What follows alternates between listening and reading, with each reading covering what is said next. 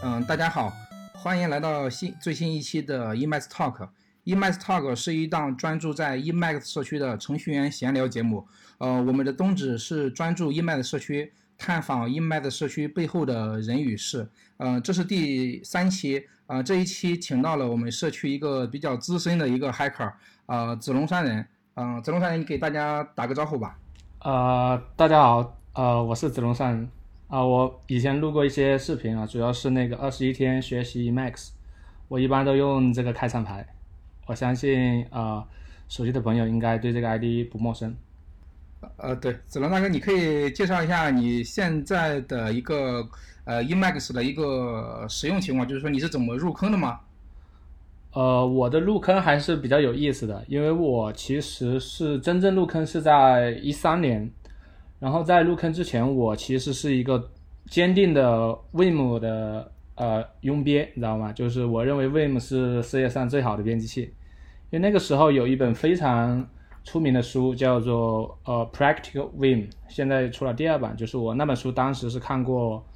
可能有两三遍，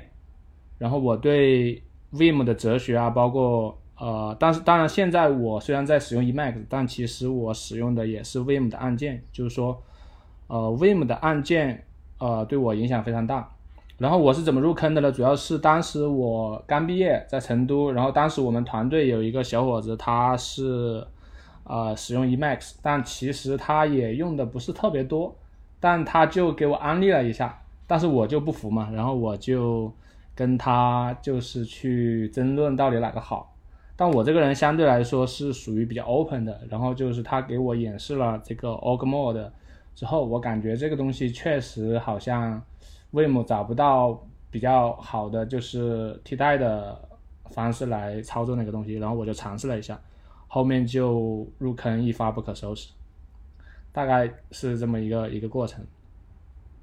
OK，听下来就是说还是主要是由于那个 Org Mode 这个呃这个 package 是吧？呃，一刚开始他给我展示是这个东西，对。但他给我展示的东西非常非常简单，他就给我展示了一个就是如何，啊，我记得是两个功能，一个是 Outline 的功能，就是你做的东西可以折叠起来，对吧？但事实上这个东西很多软件都可以做。第二个是就是 To Do，就是它可以啊，比如说按 Ctrl C Ctrl T 就简单的几个按键可以把一个 item 从这个 To Do 啊到 down 啊这种状态之之间转换，当时就觉得这个东西挺好玩的。呃，然后就去尝试了一下，然后就是去开始去呃，就是读了一些前辈的一些文章嘛，像那个陈斌的文章，包括后面去看了一些社区的配置，然后中间也走了不少的弯路，后面是因为 Space Max 出来以后，我才下定决心转到 E Max，主要原因就是说 Space Max 它是基于这个 Vim 的这个按键的。因为我自己本身也是 Vim 的这个忠实用户，然后我也有一套快捷键，但我觉得 Space Max 的这个 Vim 的快捷键，就是它的这种组合啊更科学一点，就是它它它分类啊这种东西，然后我觉得挺好的。然后就是说我我迁移过去，我的 Vim 的东西没有丢，这个对我来说很重要。就是说我我不是说我我转到这个 Emacs 以后，我的这个以前学的东西就没了。就我比较关心这个，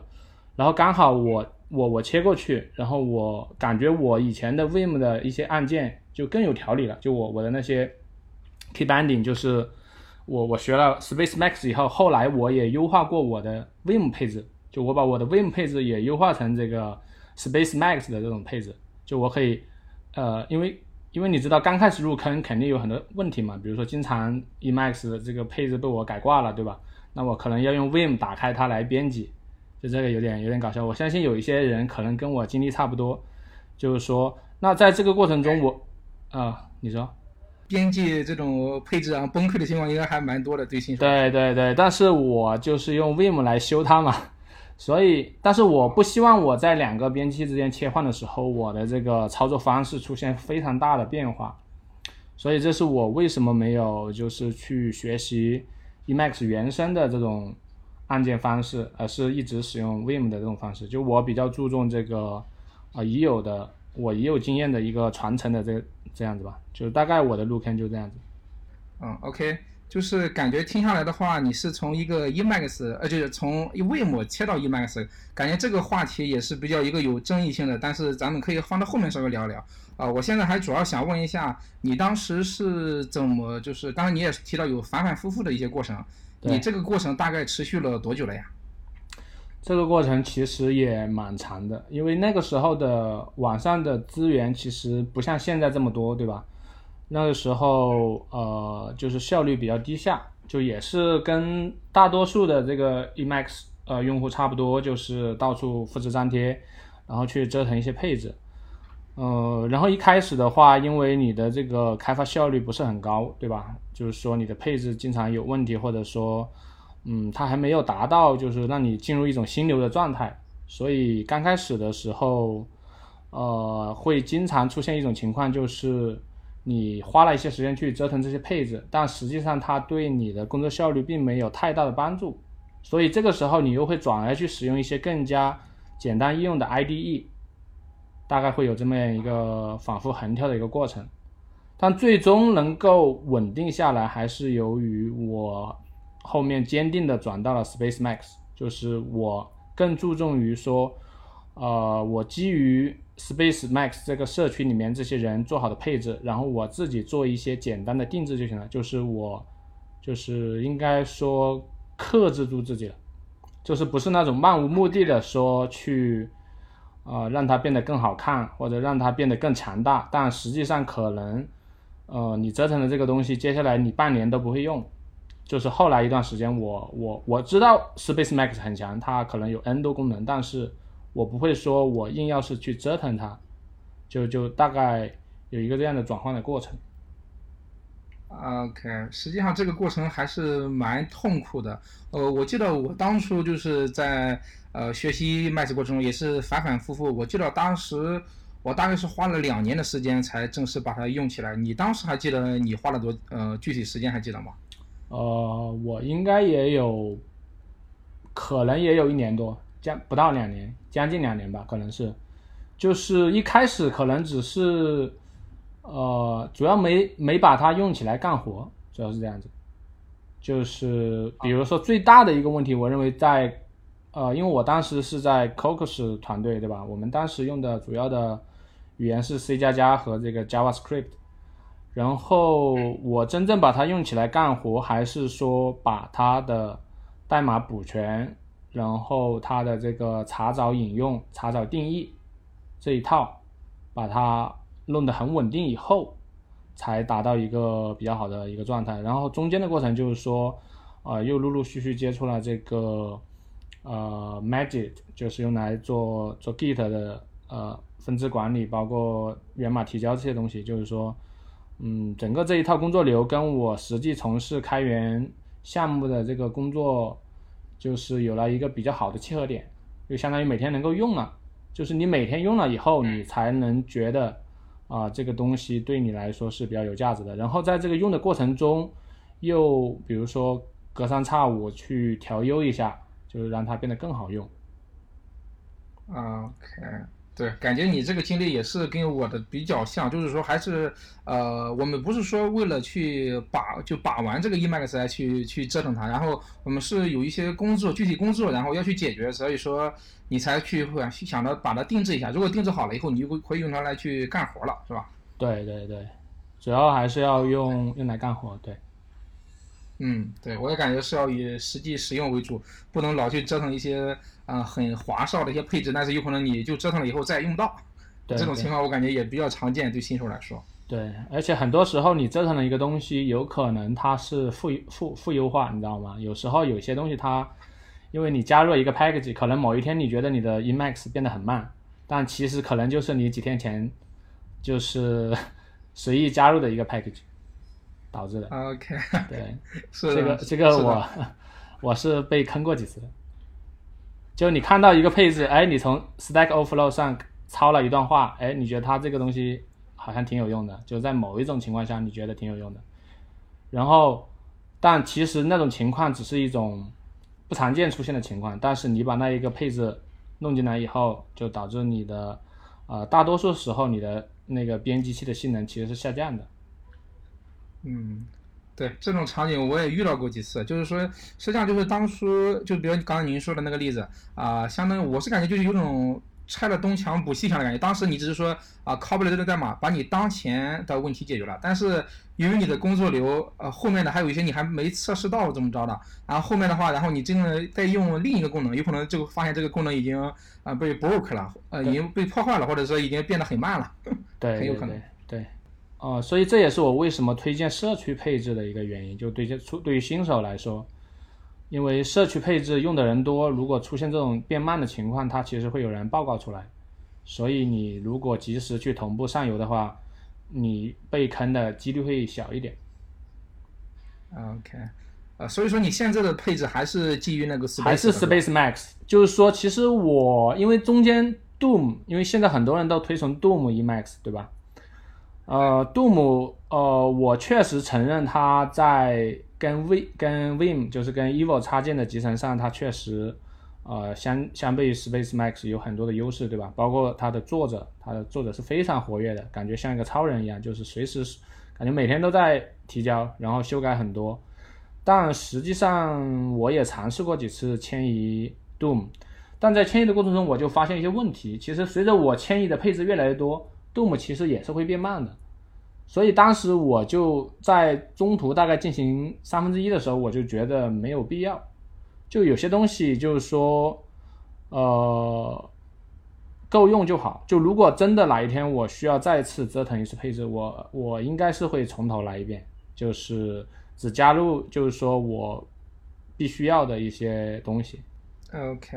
对，实际上这两套流行的配置我倒都没用过，是不是他们的一些呃组织的一些理念有些不一样？这个不知道你有没有了解过呀？呃，对，理念稍微有一些差异，但是从开箱即用的角度，或者是从这个社区维护的活跃的角度来说，确实 Doom 呃会更好一点。嗯、因为 Space Max 的话，目前来说它积累的 issue 好像有上千个了，然后 PR 也有好几百个，就是属于一种嗯，就维护不是很频繁。然后其实因为 Emacs 这个东西太太复杂、太庞大，就是说每个人的需求都不一样，你其实真的要维护一个所有人都满意的配置是非常非常耗精力和时间的。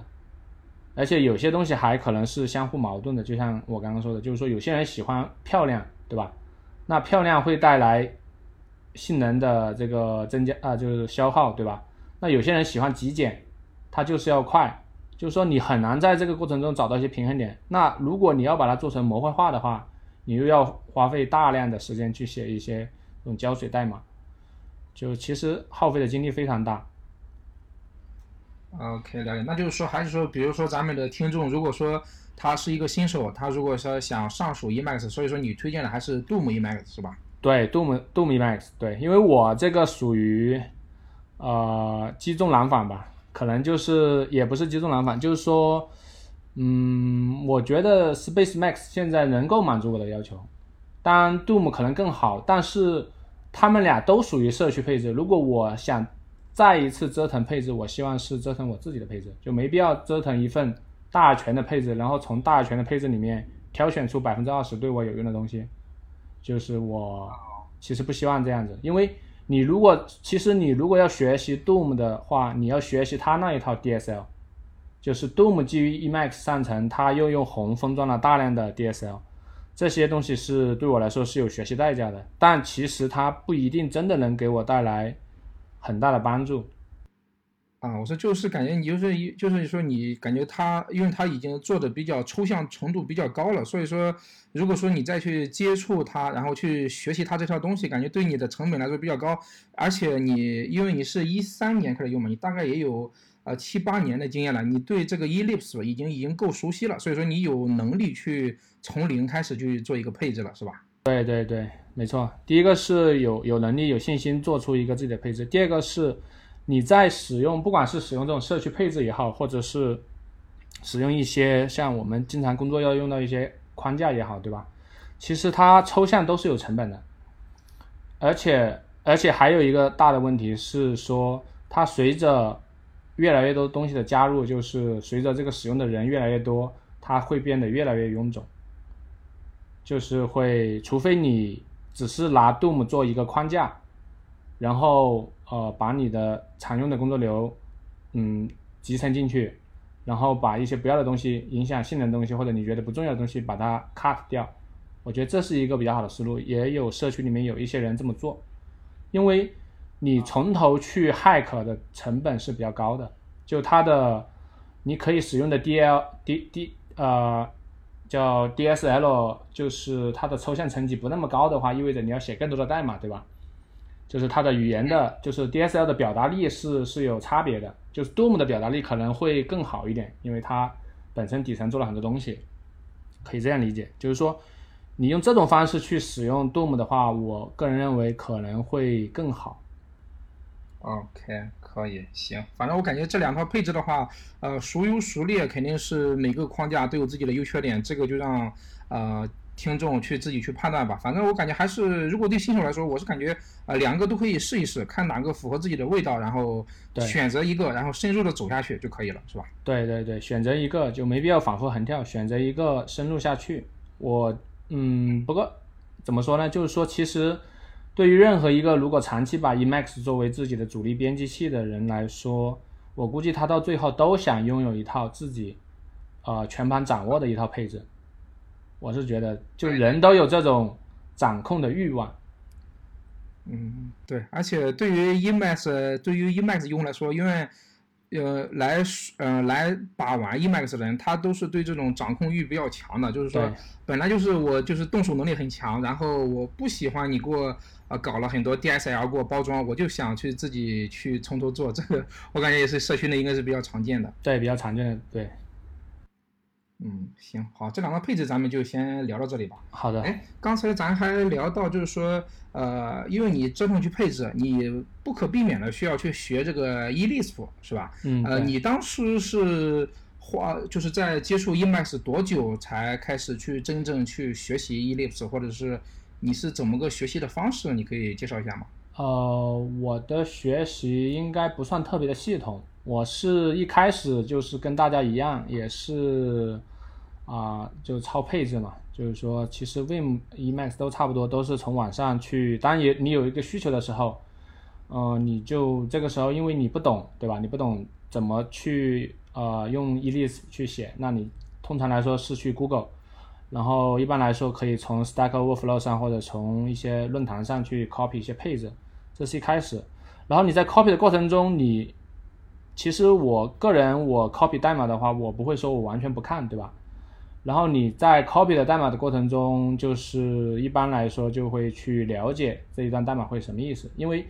Emacs 它最大的一个优势，就对我来说，就是说它是一个呃 self document，就是它的文档是可以很容易的，包括它每一个函数、每一个宏、每一个变量这种定义，它是能够在编辑器里随时能查看它的文档。所以，当我 copy 一段代码的时候，我会去尝试理解它。就是我大概你可以认为是我是做中学，就是我 copy 了这些代码，然后我就学大概学会了，哎，这个是变量定义，这个是函数定义，这个是宏定义，对吧？这个是 advance，对，大概是一个这样的过程。然后中间的话，呃，我有使用过有一个配置叫做 prelude。呃，Prelude 可能呃之前现在可能知道的人不会特别多，就是因为 Doom 和 Space Max 的关系，就是之前那个 Prelude 比较比较火。然后我当时是花了可能有几天时间把那个配置是从头到尾读过几遍，包括它的文档，所以也是相当于一种学习。然后中间有尝试过把那个 Emacs Elixir 的 Introduction，它 Emacs 内置的一个这套教程，看了应该有前面三四个章节。就是简单的变量函数定义，包括 buffer，包括 window 的操作这些看了一下，但是没有看完，大概就是这样一个流程。OK，就是感觉实际上你还是以就是跟你的感觉前面介绍的比较比较类似，就是你还是以实际需求去驱动，然后比如说你想实现某些功能，然后你会。嗯，大概的去翻一下你知道的一些插件，看看它是怎么实现的。对。然后有可能你会直接就拷过来以后，然后根据你自己的一些理理解，然后去上下文去调整调整，改一改就可以了，是吧？对对对，基本上是这样。就对我其实没有写过非常啊就比较多，像有一些呃社区里面的一些大佬，他们喜欢写一些 package，其实我写的 package 几乎没有。我对我基本上就是一个是我找不到一个就是说呃可以把它分装成 package 的场景，就基本上我只要一 Google 感觉都能找到，就我再去做这样一个东西，感觉有点重复到轮子的一个意思，大概是这样子。可能也比较懒吧，就是有一些确实代码里也有也有一些感觉可以抽出一个 package，但感觉好像抽成 package 又有点太重了，就是其实你考过去也能用，可能是这种思想。OK，明白明白。实际上，我感觉 Emac 社区内应该也是分这么两拨人。我是跟你的情况有点类似，我也是，呃，Ellipse 我也是大概没怎么没怎么认真学，然后也是说为了实现某个功能，然后 Stack Overflow 或者是其他一些大佬的一些配置，然后去抄一抄，然后自己再根据自己的理解去上下文调整调整改一改，然后基本上就 work 了。啊，我感觉咱们这一这咱们这一类人应该是属于这种实战的，务实派我呃务对务实派，就是比较关心自己的一些工作，然后我只要能呃，我不管说我用什么目的，我先把它达到了，呃我就 OK 了，我就满足了。对，啊、咱们是属于是属于这种一类，然后还有一类就是我上一期的嘉宾，比如说那狗哥，好像他好像就做了一些 package，好像他就是比较那种，就可以看出来他是很喜欢思考，他很思考了很多，就是 Emacs 去怎么去编程，他去怎么去移动鼠标、光标，他都想了很多，所以说他会萌生一种就是这种，就是把它分享出来，然后让更多人去接受，感觉这也是 Emacs 社区两类比较大的一个分营吧。对对对，啊、对我是感觉各有利弊吧，还是看你现在属于什么阶段。嗯，对，这个很关键。呃，并不是说我不愿意做这些事情，就是可能我我的感我我的一个决策的一个标准就是说，它可能它的收益的那个不是特别高。就是当然说，比如说以后，比如说我可能后面年纪大了，对吧？或者是呃，比如说也因为就是说后面可能想干一点别的事情，就因为我现在主要做游戏嘛。其实现在我用 Emacs 时间也不是特别的多，嗯，就是到后面如果我自己去学一些东西，比如说我我对这个 Rust 感兴趣，对吧？或者是我自己不以这个商业目的，就是不为公司就是去编写一些这种商业软件的时候，我可能到时候我的思想可能又是另一种状态。了解了解，感觉这也是大家很容易就是犯的一个误区啊。我感觉这地方咱可以展开讨论一下啊。比如说，就是很多人就是，比如说我学了 Emacs 学了一段时间，他就感觉我什么配置、什么东西我都想在 Emacs 里面去完成。然后不是网上还流行就是 Emacs 是一个伪装成编辑器的操作系统嘛？对，然后，但是实际上就是因为感觉这些东西也不能说是一些蛊惑，它确实也能做到。但是有的时候一些一些，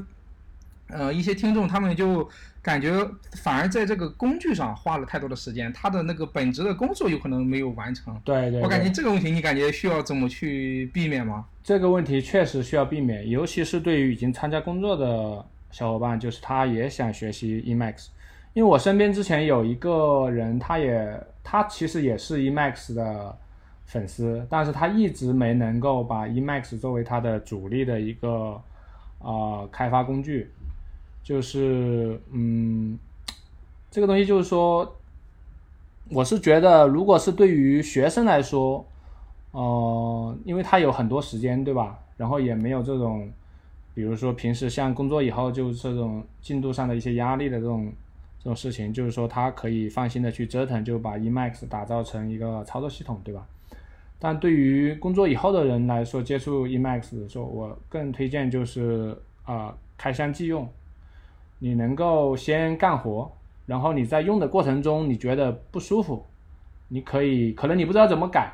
但是你可以把你的一些思考的方法，你把或者你你想的一些改进的点，你可以在这个 Emacs China 这个论坛里面把它抛出来，然后社区里面有很多热心的人可以给你提供一些解决方案，其实就是供你去抄答案，你可以把这些东西先拿过来先用。那你在开发的过程中，就比如说你在做项目的过程中，其实是有比较忙的时候，比较加班比较多的时候，也有一些时候会是相对来说不那么忙，对吧？那这个时候，如果说你你呃这个时候你不那么忙的时候，或者是你休息放假的时候，你可以把这些时间去读一读，哎，你之前抄过的代码，学一学学一点 Elixir，这样子循序渐进的来掌握 Emacs 和 Elixir 是一种比较科学的方式。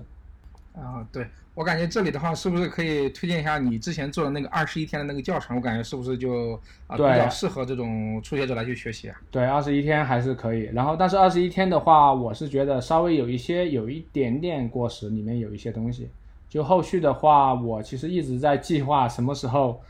呃，把它更新一下。就是对，把它，因为现在像 Emacs 它其实也有一些发展，对吧？像它的这个，呃，就是 Native Compile 这个分支，对吧？对性能有些提升，像这个 LSP 对这个啊、IDE 代码补全方面的一些功能的跟进也也比较多。然后还有就是像 Windows 的话，它对这个 Linux 系统，像 WSL2 这些东西，它其实这些东西的发展，它对于 Emacs 来说都是一种好消息。就是说你现在去接触 Emacs，你会比五年前接触 Emacs，你的资源会更多，同时你的啊、就是你能掌握它的时间应该是更少的，就是你你站在大家的肩膀上嘛。嗯，对，站在巨人的肩膀上，相当于之前有很多人已经做了很多铺垫了。对对 OK，可以。实际上，我感觉这地方也是想给听众提个醒，就是说，呃，如果说你一旦喜欢上了 Emacs，然后但是说你又已经参加正式工作了，嗯、这个时候希望大家能把自己的时间去权衡好，啊、先用一套成熟的配置，先自己先真正的用起来，然后有一些问题，然后先去简单的一些 Stack Overflow，或者是去对啊、e m a c China 这个论坛上直接去提问，这样的话你的收益就是你能专注于你的工作，然后不会说因为这些工具的问题把你过多的打散，这个感觉听众可以嗯、呃留意一下。对，这里我稍微提一点，就是说，其实学习 Emacs、折腾 Emacs 是很上瘾的一种行为，而且是一种非常叫做呃耗时间的一个行为，叫 time killing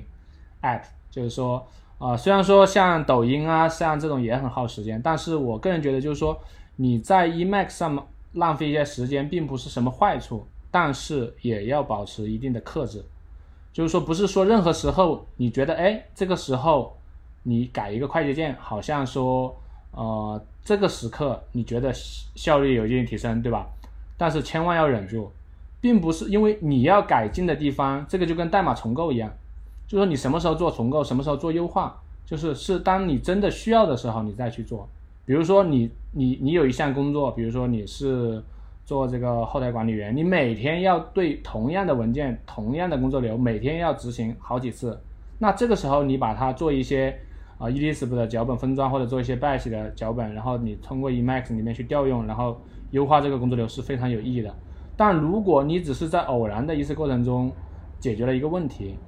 那这个时候你即便用很笨的方式把它解决了，你也要抵制住你想要把它优化成极致。优化成就是全命令行或者全部 Emacs 来完成的这种冲动，就是这这个真的是，就我之前也也浪费过不少的时间，呃，当然说这些时间浪费也不是完全没有价值，你在折腾过程中，你肯定是对自己的记忆有一定的精进，对吧？有一定提升，但是人的精力总是有限的，就是一定要记住这一点，就是你的时间是非常宝贵的，尤其是工作以后。你要学的东西非常的多，就是最好是要平衡一下，嗯，嗯，对我感觉这个坑的话，我也是之前踩过，也踩过不少。就是之前就是也想着是把我的配置环境，呃，所有工作都在 Emacs 完成，然后就导致了这么一个循环。然后也是过了有几个月，我才发现这种情况不是特别对，然后我才意识到这个问题所在。就是说你需要给你自己的投入需要去画一个 deadline。过了这个 deadline 以后，你就不能再去做这些事情了。对，其实给几个简单的建议嘛，比如说，呃，你比如说你给了一个 deadline，每次你要一个功能，你给二十分钟，对吧？如果二十分钟你还搞不定，那你就去社区提问。如果社区里也没人搞得定，那你就先放着。就是其实工具只是你干活的一种手段，即便 Emacs 不能帮助你解决，我相信。肯定有一些成熟的商业的 IDE 可以帮助你完成，对吧？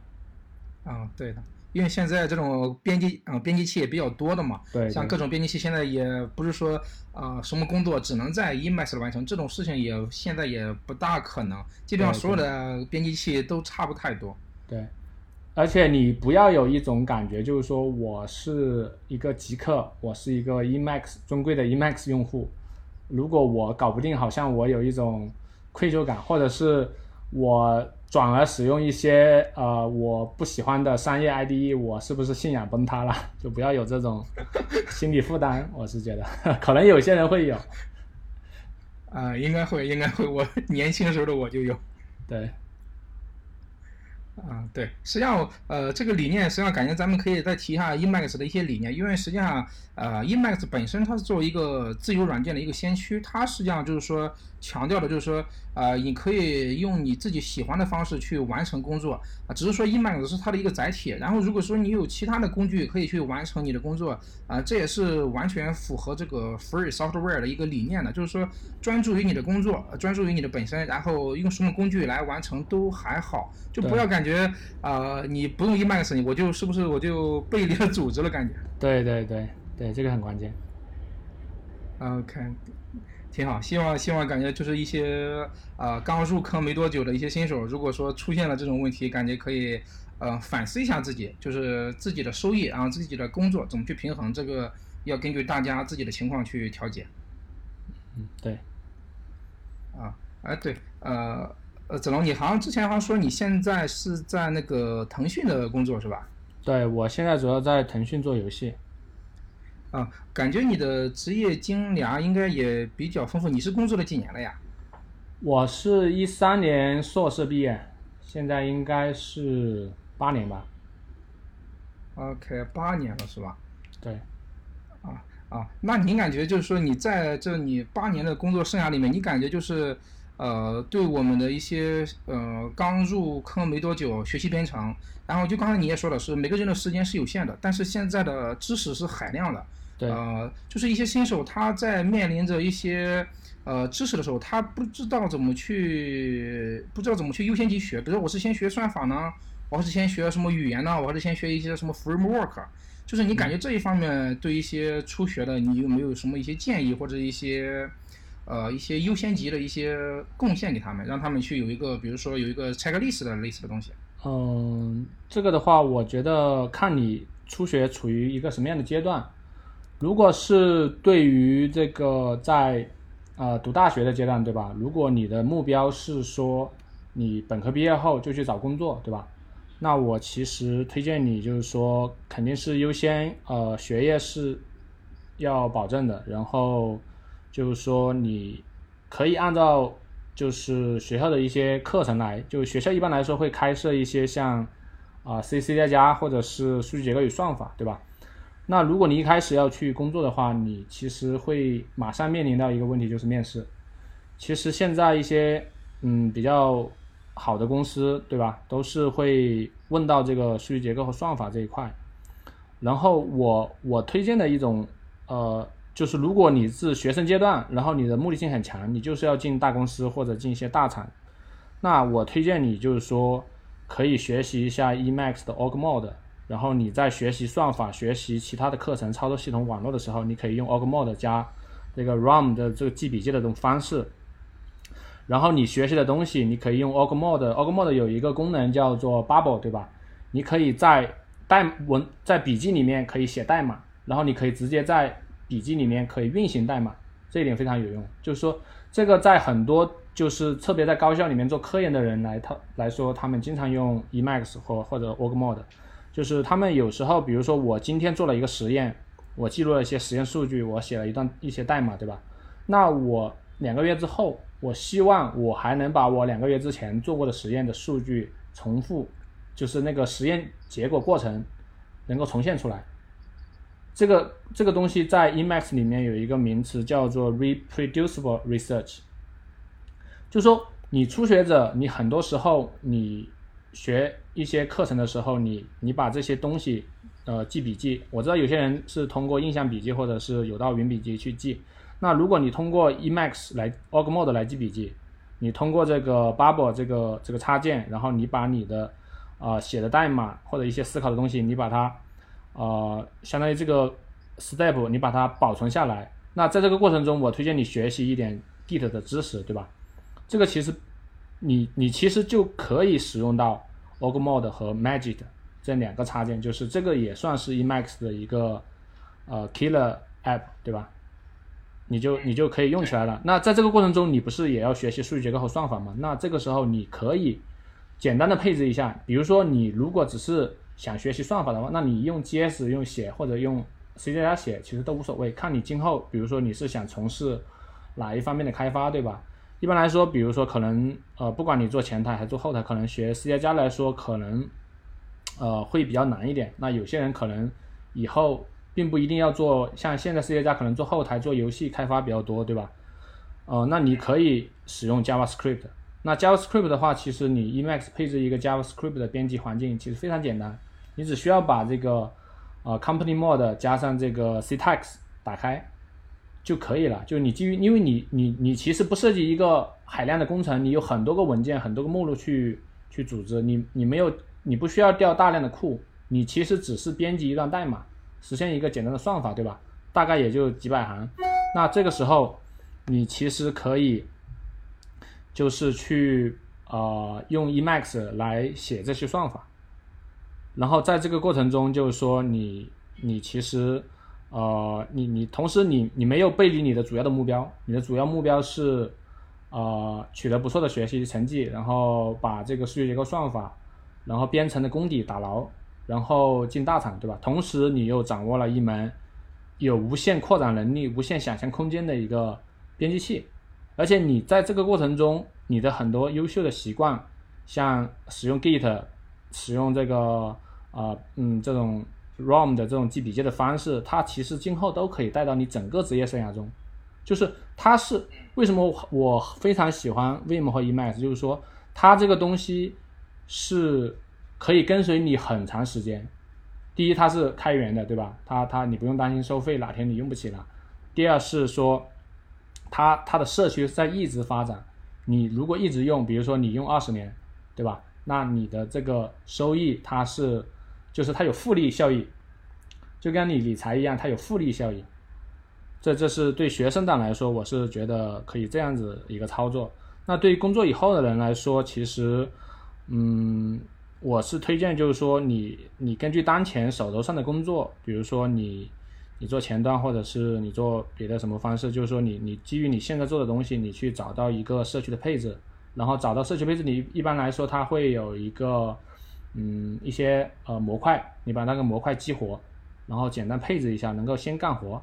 然后同样的你也是需要把这个 Org Mode 和 Magic 这两个插件把它用起来。如果如果你对你的手指，呃比较爱惜的话，你还可以学一点 Vim，就把 Eva 这个东西，呃整一下。就是，呃，因为有一些我知道有社区里面有一些人，他经常使用这个 Emacs 以后，导致这个手的小拇指这个受伤，所以有有很多人通过一些 HHKB 啊，或者通过改这个，呃这个大小写这个。按键的方式来缓解，但其实你要真的做到真正的缓解，可能还是需要 Vim 的这种方式来，来比较好。啊，是的，就是这个按最后刚才说的按键，应该也是，呃，我前两年也亲身亲身经历过，就是说你把那个呃大小写键改成 Control，它能缓解，但是说如果说你经常按，它还是会痛的，这个是不能避免的。如果说你完全想避免。啊，只能去换模式了，不能说再用 Emacs 那种原生的模式。而且，你也就是我之前会有一个误区，就是说，呃，我在 Emacs 里面我用 Vim 的那一套按键，我是不是就不清真了呢？对，不清真。实际上，我感觉这种这种，对，这实际上这种想法也也也不能说可笑，也不可笑，就是很多人都会有。但是，就还是要提到，就是 Emacs 的理念，它是开放自由的。这很符合那个，就是我们我们。中国人这种经世勿用的这种这种理念，就是我注重实际效果，就是我不是说为了清真，为了纯粹，我就去迁就这套案件，我是为了对我自己更好，我更舒服，我我我去用。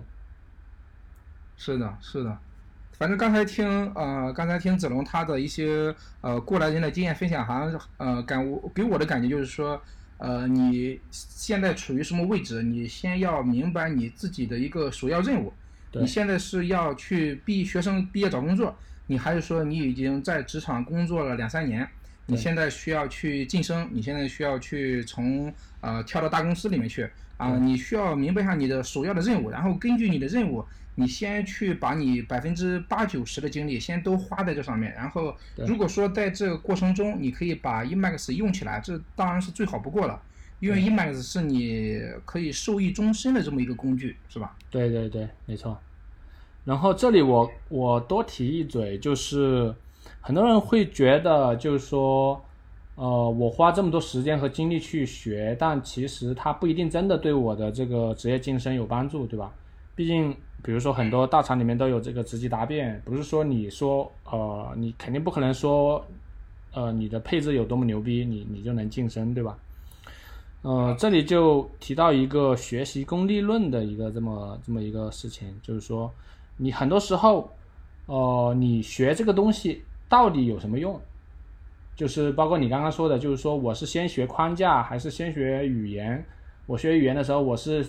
呃，捡流行的语言学还是捡这种啊工业上用的比较多的语言学，就是有很多这种困惑。这种事情其实是经常发生，就是说，呃，随不不管你职业生涯是多久，就是说你在这个过程中，因为技术发展非常快，你会随时随地遇到这种抉择。包括你自己在开发的过程中，比如说你要引入一些什么新的技术、新的工具、新的方法，或者是你自己在模块设计的过程中。哦，你你是用面向对象、面向过程啊，或者是这些东西，你这个地方要不要用继承啊？就是它有很多的决策，对吧？如果你每一次都比较功利的话，其实，嗯，你很容易达到一种瓶颈的状态。就是很多时候，哦，可能你就是觉得，比如说我是一个游戏开发者，我就觉得游戏开发里面最重要的是这个渲染，对吧？那渲染我要学这个三 D 数学，这个是最重要的。那但是我数学又不好，那怎么办？那我每天拿着几本高数去啃嘛，或者是我我就是你会你会不知道怎么样，就是去你你知道可能这样子是最好的，是是，但是你又自己又无法突破自己，你会陷入到一种悖论里面，就是你一直想进步，但是你又不知道从何下手，然后你后面多了以后，你可能就会。就放弃了，然后就可能又打游戏或者去刷刷刷抖音、刷 B 站去了，会陷入这这样一种状态。然后我自己是怎么，我这里想多讲两句，就是我自己的一一些想法，就是我为什么会学这个东西，就是说它首先它会，它它是一种，呃，怎么说呢？因为它跟其他的编辑器不一样。我不管是学一个技术或者学一个工具的时候，我的一个首要的点就是说，它能让我。视野变开阔。呃，之前有一个呃社区里的人，他私信给我说，他说他说是非常感谢我的他的教程，对吧？就是 Emacs 好像给他打开了一个新天地，就这个很关键，就是说你不是说学这个工具，你在学这个工具的过程中，你会接触到很多人，然后你会接触到他们平时使用什么工具，他们的博客是写了些什么东西，他们的 GitHub 上有一些什么好玩的开源项目。然后你在这个过程中，你的视野一下子开阔了，这个非常关键。就我以前有一个，因为以前我经常喜欢看一本书，就我强烈推荐一下给这个听众朋友们，就是那个《程序员修炼之道》，现在出了第二版，就云峰翻译的。就它里面学的提到一个东西，就是说每年学习一门编程语言。那每年学习一门编程语言的时候，我每次挑选的语言，我不是说我今年学 Java，明年就学 C 这两者其实比较类似，对吧？我会挑选一些。就是比如说我学过过程式，那我就学面向对象；学过面向对象，我就学函数式；学过函数式，我就学，比如说我以前学的动态语言，那我就学静态语言。就是你学的过程中，你一定要是能够开阔你的眼界的，可能不一定在当前能马上产生非常大的作用，但是随着你不不断的开阔自己的眼界，就像你现在有一个一你的头脑里有一大片战争迷雾，对吧？你可能。通过呃，我不知道你玩过星际争霸没有？星际争霸它主基地是有一个雷达的，它可以扫扫开一些战争迷雾。就是当你不停的扫，这里今天这里扫一个点，明天那里扫一个点，你扫的多了以后，你会发现某一天，你突然比如说你有个小兵经过，你会把这些点全部串起来，对你是是非常有帮助的。就包括现在我自己在做项目的过程中，我就发现我自己的这个架构的这个能力。相比于四五年前是有非常巨大的变化，就是我设计的代码就是非常就是扩展性很好，但是以前其实你是不敢想的，但是你是从哪里得到的这个经验，你其实自己也说不出来，不是通过一本书，也不是通过一一一一一门课程，或者是通过某些东西，而是通过你这个就是一种知识的从量变到质变的一个过程，但是你。很多人他也他也很努力，但是他每天接触到的东西都是他已经熟悉的东西，这个就很危险。所以不妨就是说，如果让我来安利你的话，我可能会从这个角度，他跟你用过的其他编辑器都不一样。OK，有有意思。对，我是觉得这样子会比较好。对刚才的刚才子龙的这段话，我感觉算是一种很高屋建瓴的一种总览式的一种概括。呃，实际上就是对我来说，因为我现在工了工作了大概也有七年的样子。呃，就是说刚才子龙的话，我理解就是说，呃，你不要单纯只是去学一个工具，因为它你学这个工具，你肯定是有你的目的的。然后你要你又要通过这个工具，它是怎么解决这个问题的？你要学习它做事的方式。它怎么去解决问题的，而不是说沉迷在这个工具本身啊。如果说，比如说你下次再做另一件事，有可能我就不会选用这个工具了，因为它的它是专注于这个方向的，它对于那个方向反而对他来说不是擅长的，是吧？对对对，对你刚说的这一点，我觉得非常非常对。就是你学一个东西的时候，你要学它是怎么解决问题的。就是所有的东西，就是我们接触到的工具语言也好，编辑器也好，它都是为了解决问题而发明的。不是凭空出来的，对吧？那它能解决这个问题，你要看它是从哪一个角度，用什么样的方式去解决这个问题。那你把这个东西领悟了以后，那下次你遇到了一个类似的问题，那你也可以尝试着把你之前接触到的一些东西，把它的解决方式套过来。因为一般来说，如果你接触的工具是比较有活力的。就是说，嗯，经得起历史考验的，那它的解决方案一般来说不会太差。你把它套用到你的项目里面，可能就是一个亮点。就是因为很多人他他晋升，比如说你的晋给你晋升的人跟你都是同一个领域，对吧？那你们的思路，大多数情况下来说，在同一个房间里面的人，他们说出来的话都差别不大。那如果你能从另外一个领域里面引入了一个。东西，那对于这个房间里的人来说，就是一种鲶鱼效应，就是一种让他们就是产生眼前一亮的感觉，让你晋升的可能性可能更大。我觉得。OK，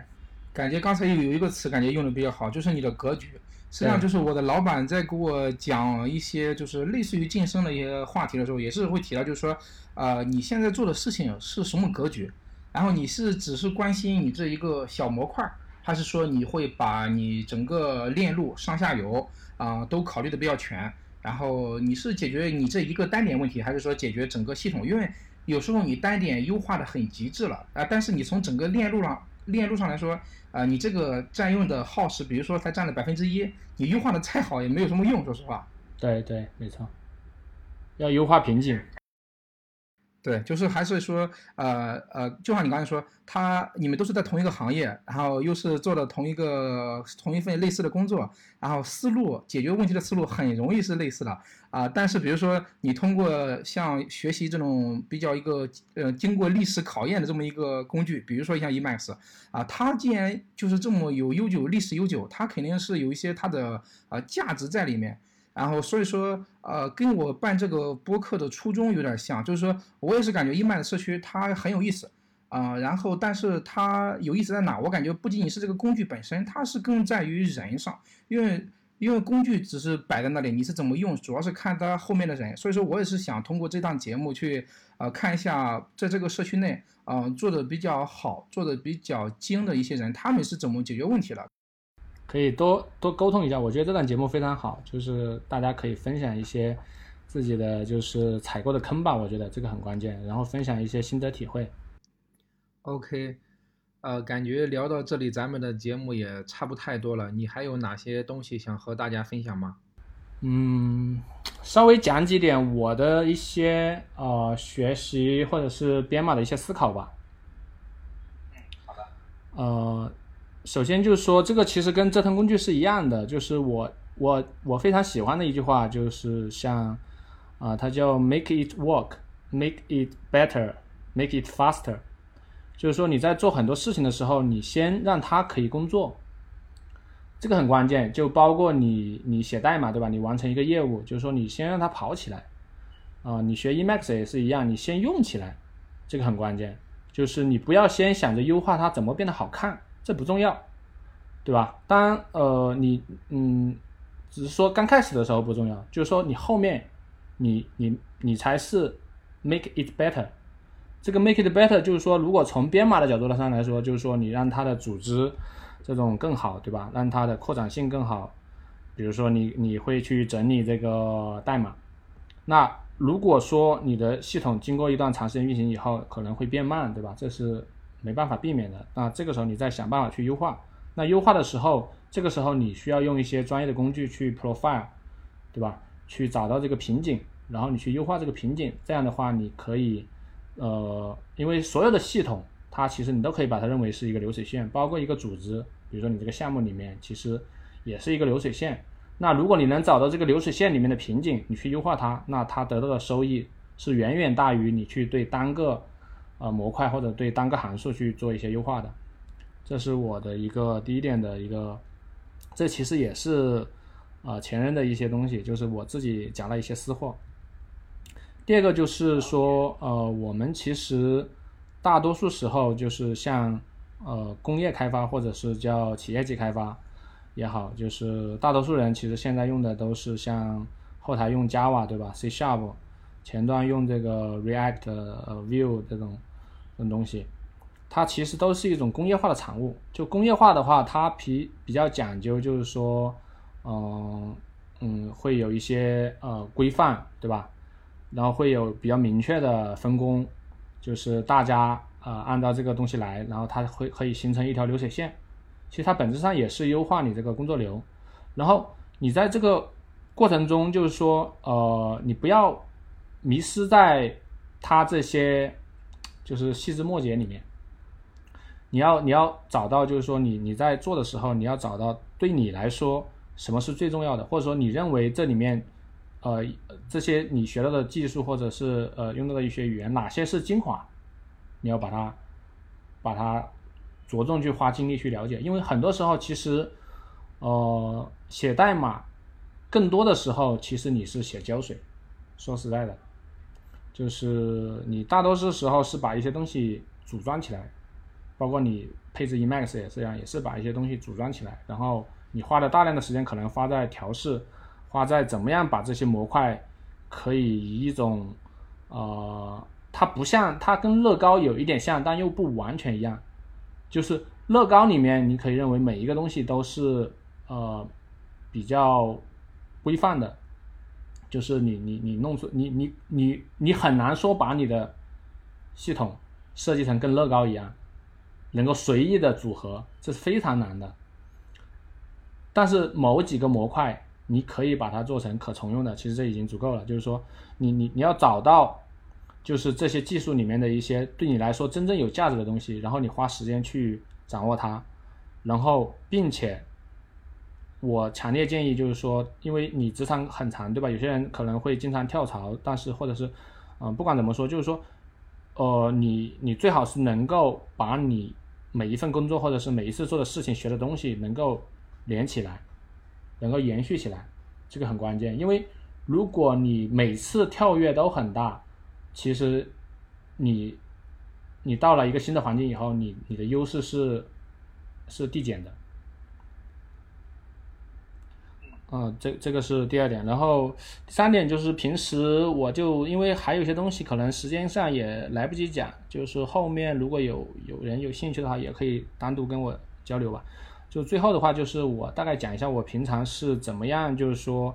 因为大家都其实都是码农嘛，就都可能平时做业务比较多，也没有太多机会去参与一些开源项目或者做一些比较有技术含量的事情，但但是你自身又会去追求进步，对吧？那这个时候我一般是通过什么样的一些途径呢？就是我目前来说，主要就是通过呃 follow 一些人。就是我 follow 社区里面，就是业界里面，就是你的视野一定要放在全球范围内。你 follow 这些人在 Twitter 上，在 GitHub 上，然后我会每周去 check 这些人的博客，他的呃这个 GitHub，包括 Twitter，我我不会每天看，但我每周会去 check。我会订阅他们的博客，用 RSS 订阅，然后我会每周去看这些大佬在做一些什么项目，然后我会去。把他们做的东西，我们我会去做一些实验，然后让自己知识去更新。因为其实每个人或多或少你都需要借助别人的力量，就是所谓站在巨人的肩膀上。嗯，如果你只是一味的埋头去，呃，只弄好手上的这一亩三分地的话，就是你会发现很快的，就是你的思想或者是你的一些就格局吧，就会就会很就会拉下来。就我我想讲的可能就差不多这么多吧。OK，感觉都是很干的干货呀。呃，时间有限，对，就就讲这些吧。嗯。行行行，不要紧，反正咱们也是开个头嘛，反正以后有机会也可以再过来再去再去录下面的节目嘛，可以的。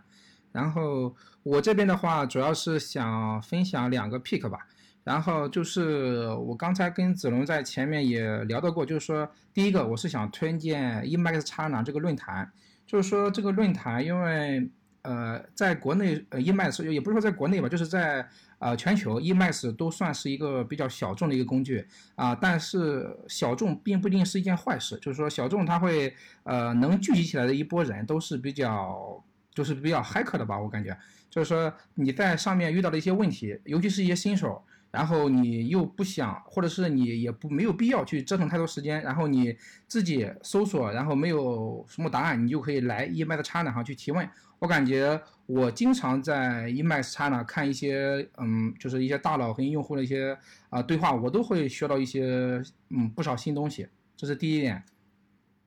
然后第二点的话，我主要是想分享一个建站的一个网站，